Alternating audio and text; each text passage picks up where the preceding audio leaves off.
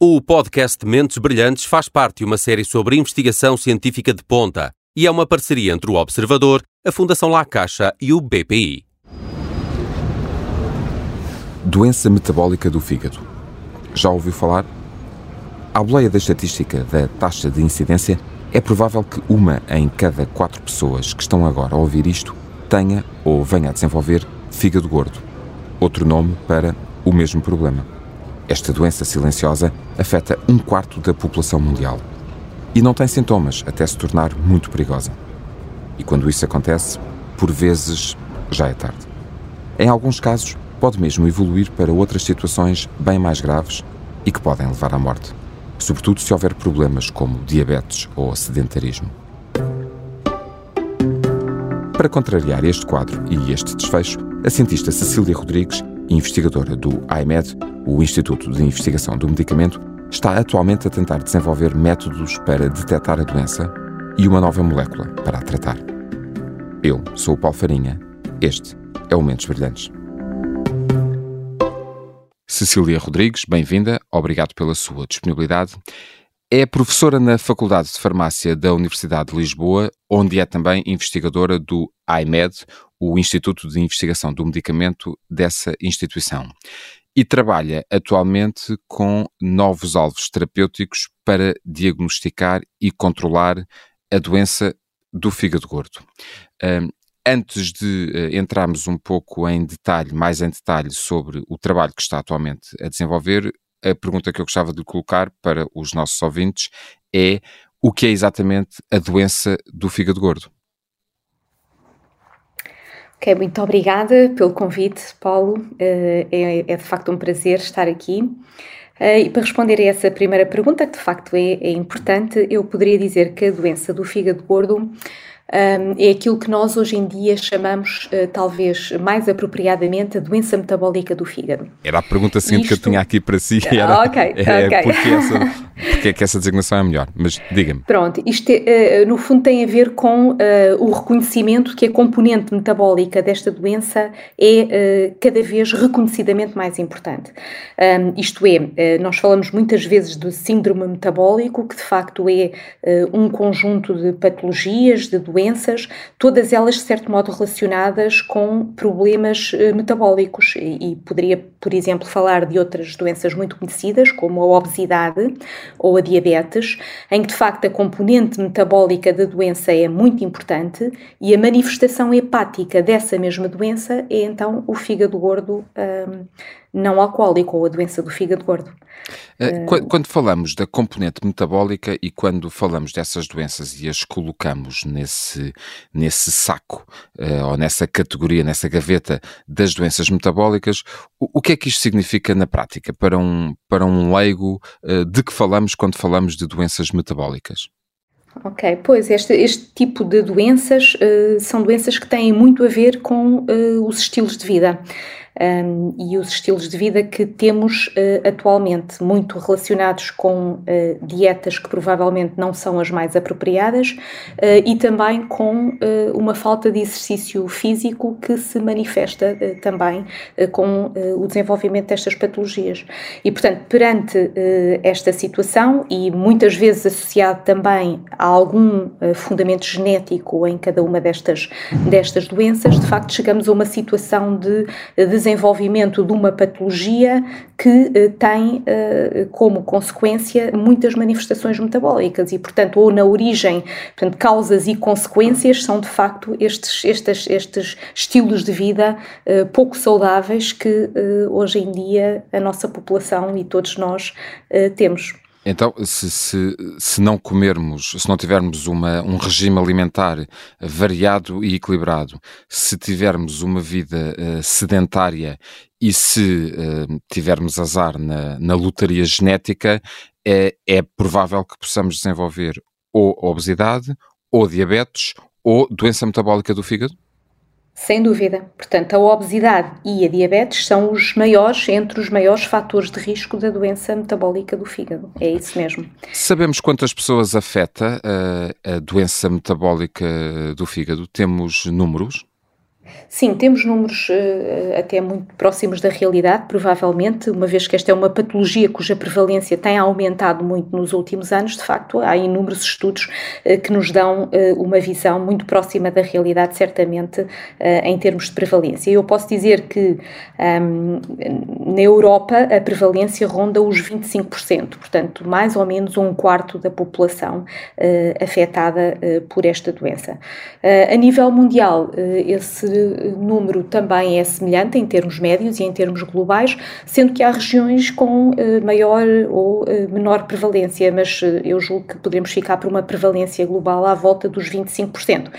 em termos de população adulta, se falarmos em jovens e crianças, este valor anda também muito próximo, o que torna a situação provavelmente ainda mais dramática, uma vez que na população jovem ter este tipo de patologia numa fase tão precoce da vida, não é? Uma patologia que se desenvolve uh, progressivamente também ao longo do ano, significa ainda que temos aqui uh, a probabilidade de desenvolver riscos e complicações associados eh, ao fígado gordo não alcoólico, é a doença metabólica do fígado. E Portugal, pergunto eu, Portugal não é exceção nessa, nesses números, nessa prevalência, portanto, se ronda os 25%, é então poderemos fazendo e assim umas contas, umas contas de cabeça grosseiras que um em cada quatro portugueses uh, tem uh, forte probabilidade de, de, vir a desenvolver uh, doença metabólica do fígado? Exatamente. Ou, ou de é sofrer é com ela? Uh, exatamente. Uh, portanto, eu aqui só acrescentaria uh, um dado adicional, que é esta doença tem diversos estadios de desenvolvimento e, portanto, há aquela forma que por vezes se designava de benigna, mas que agora talvez já não se use tanto essa designação, que é uma fase muito precoce do desenvolvimento da doença, que se manifesta pela acumulação de gordura no fígado e que é uma, portanto, é, é, é uma patologia progressiva, o que quer dizer que ao longo do tempo pode realmente manifestar-se através de formas bastante mais graves da doença, como sejam a esteatohepatite, que é uma forma muito inflamatória e, portanto, já com mais sequências e sequelas, ou, eh, por exemplo, doença cardiovascular eh, ou um, câncer do fígado, portanto, tudo como consequência deste caráter progressivo que a doença assume. Portanto, as fases precoces e iniciais não serão uh, tão maléficas, por assim dizer, não é? Portanto, mas em, em fases mais avançadas da doença pode de facto ser uh, muito perigosa, efetivamente. Mas, mas por outro lado, a questão que lhe, coloco, que lhe coloco é, nesse, num estadio mais inicial, é também uma doença assintomática, logo silenciosa, não é verdade? É sim, senhora. É sim, senhora. E, aliás, esse é um dos grandes problemas, é a ausência de biomarcadores. Biomarcadores são marcadores uh, biológicos que nos indiquem se este doente está ou não em risco de desenvolver uh, formas mais graves da doença num futuro próximo, não é?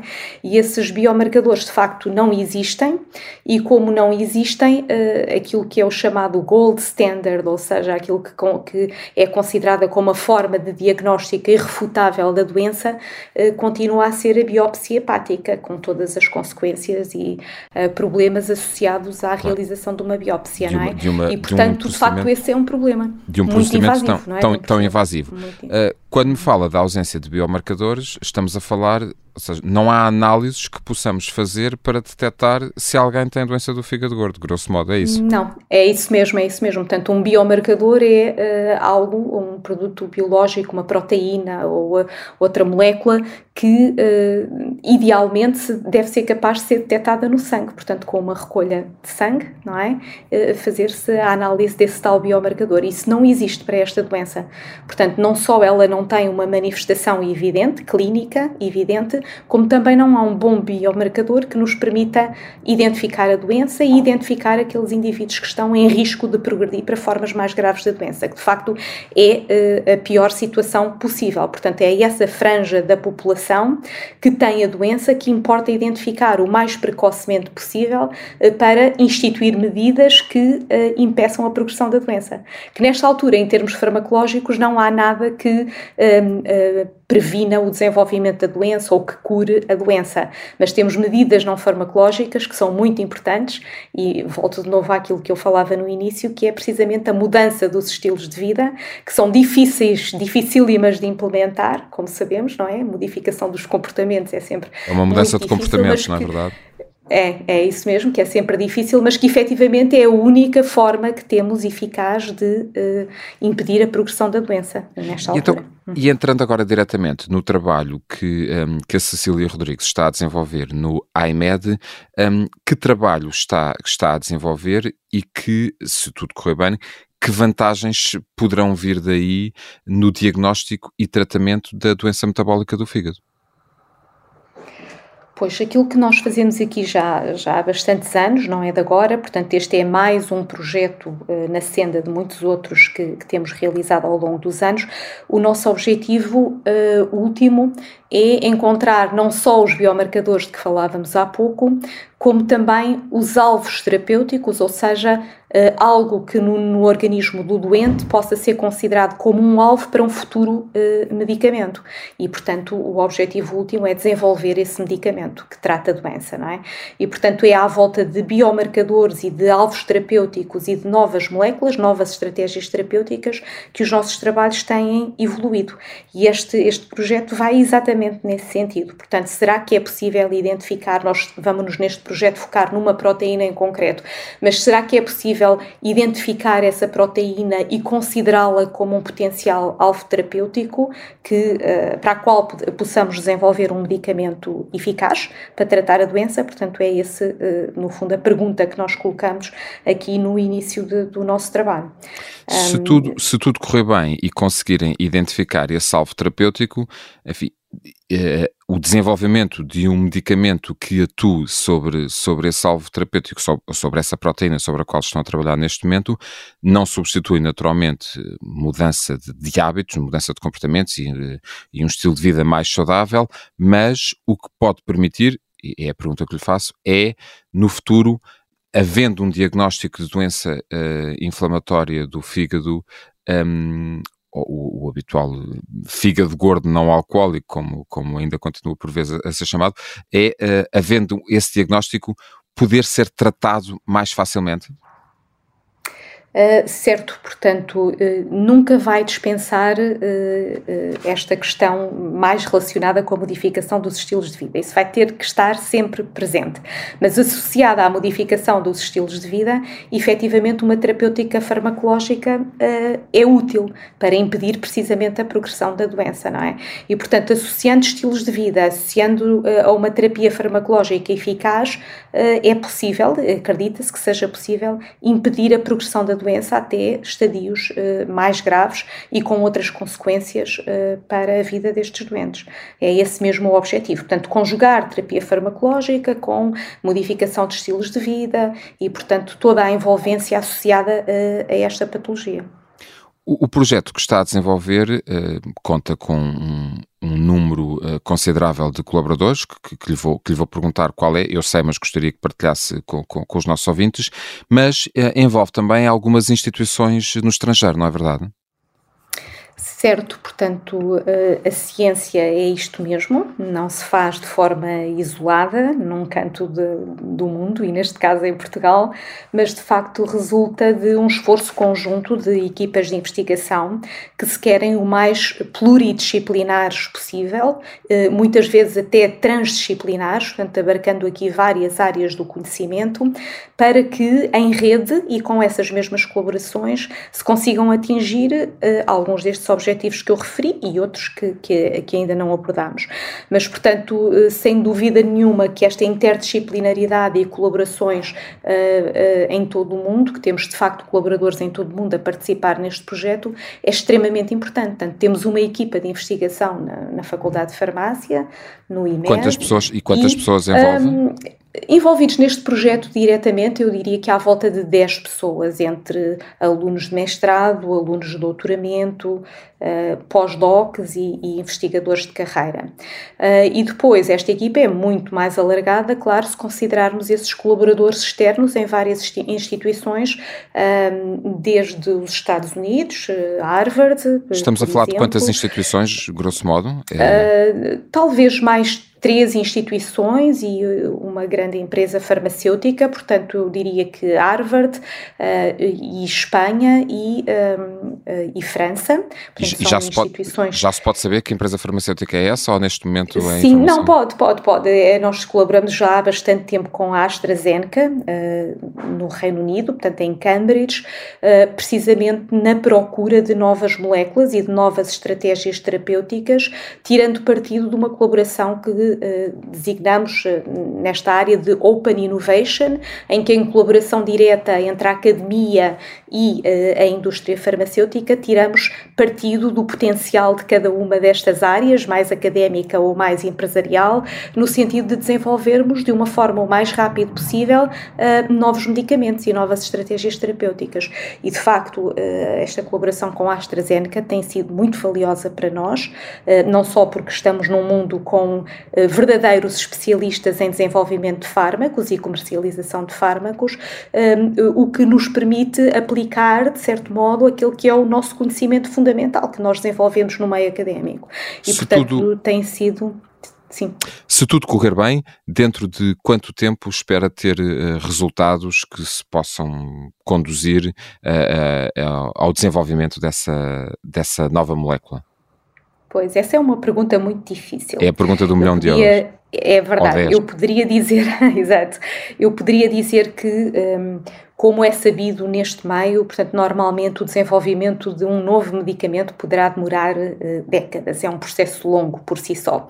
Aquilo que nós tentamos fazer aqui é encurtar o mais possível uh, este, este desenvolvimento, precisamente através deste tipo de colaborações que eu uh, referi, portanto, rodearmos-nos de pessoas que são especialistas em cada uma destas áreas do desenvolvimento, no sentido de encurtar este período. Portanto, nós aqui temos até alguma experiência em desenvolver estudos fundamentais que depois uh, patenteamos resultados, uh, até já criámos spin-offs que um, ehm, exploram depois uh, este conhecimento fundamental e já levámos medicamentos até ensaios clínicos, que nesta altura realizam-se efetivamente ensaios clínicos em todo o mundo, ensaios clínicos de fase 3, de uma molécula cuja aplicação e utilização foi desenvolvida por nós. Mas neste caso concreto, do fígado organolcoólico, essa metabólica do fígado, eh, estamos ainda numa fase inicial eh, de encontrar as moléculas que são mais promissoras e queremos que já encontramos essas moléculas promissoras. Mas eh, existe agora todo um conjunto de estudos designados de pré-clínicos, não é? Que antes ocorrem, de que são desenvolvidos fase... antes Exatamente, antes de entrar ensaios. na fase de estudos em humanos, não é? E estes estudos pré-clínicos é isso que nós estamos neste momento a realizar, com modelos animais de doença. Aliás, este projeto pretende também encontrar o modelo ideal, que será provavelmente também algo que não, nunca é possível atingir um modelo ideal para uma doença, mas aproximarmos-nos o mais possível desse modelo ideal, até em estudos comparativos que realizamos com uh, amostras e dados de doentes, portanto, grandes bases de dados de doentes e de amostras de doentes, comparamos com diversos modelos animais e amostras desses uh, modelos animais, no sentido de identificar aquele que será o modelo que mais uh, fielmente reproduz aquilo que acontece na doença humana. Ok? E portanto estamos precisamente nessa fase de identificar o modelo, já identificámos aqueles que nos parecem mais promissores e já iniciámos até alguns estudos nesse modelo que nos parece mais promissor, com as moléculas também elas mais promissoras da grande biblioteca de 250 mil compostos que estudámos inicialmente para encontrar uh, uh, as, as moléculas que eventualmente poderão ter propriedades uh, que se aproximem de uh, fármacos, não é? Portanto, potenciais fármacos. Possam, e que possam vir a ser um, desenvolvidas eh, e que possam vir a ser desenvolvidas como nesse, um fármaco, não é? Porque, porque, desde encontrar uma molécula com efeito biológico até encontrar um fármaco, uh, como eu digo, é uh, um percurso é um longo, é um longo, longo percurso. Exatamente, e portanto encontramos nas fases iniciais, mas estamos em crer que com o conhecimento adquirido, com a experiência adquirida noutras, noutras aplicações terapêuticas e com outras moléculas, é algo que é execuível efetivamente. Não em sede deste projeto, certamente, mas, portanto, não encontraremos um medicamento, mas se encontrarmos a molécula que tem as melhores características, que reúne em si as melhores características para desenvolvimento como fármaco, esse seria realmente um objetivo importante que, que este projeto alcançaria. Muito bem, ficamos, ficamos a torcer por isso. Cecília Rodrigues, quero agradecer-lhe a sua disponibilidade por nos ter uh, trazido uh, um pouco da, da, da, explicação do trabalho que está a desenvolver no, no IMED uh, e em colaboração estreita com, com, outras, com outras instituições internacionais. Muitas felicidades para a continuação do seu trabalho e esperemos que em breve, uh, ou tão breve quanto possível, tenhamos pretexto para uma nova conversa para nos dar conta do, do avançar dos, dos trabalhos e, e de boas notícias que tenha para partilhar com, com os nossos ouvintes. Muito obrigado. Obrigada eu, foi um prazer. Cecília Rodrigues é também vice-reitora da Universidade de Lisboa responsável pela investigação, inovação e empreendedorismo. Tem uma longa experiência de laboratório e isso permite-lhe saber que ninguém pode avançar uma data para se encontrar um tratamento para a doença metabólica do fígado. Mas a cientista garante que estão no bom caminho. E o financiamento de um milhão de euros da Fundação La Caixa para esta investigação veio ajudar a avançar ainda mais na direção certa. Eu sou o Paulo Farinha e esta foi a última edição do Mentes Brilhantes desta temporada. Obrigado a quem esteve desse lado e até breve. O podcast Mentes Brilhantes faz parte de uma série sobre investigação científica de ponta e é uma parceria entre o Observador, a Fundação La Caixa e o BPI.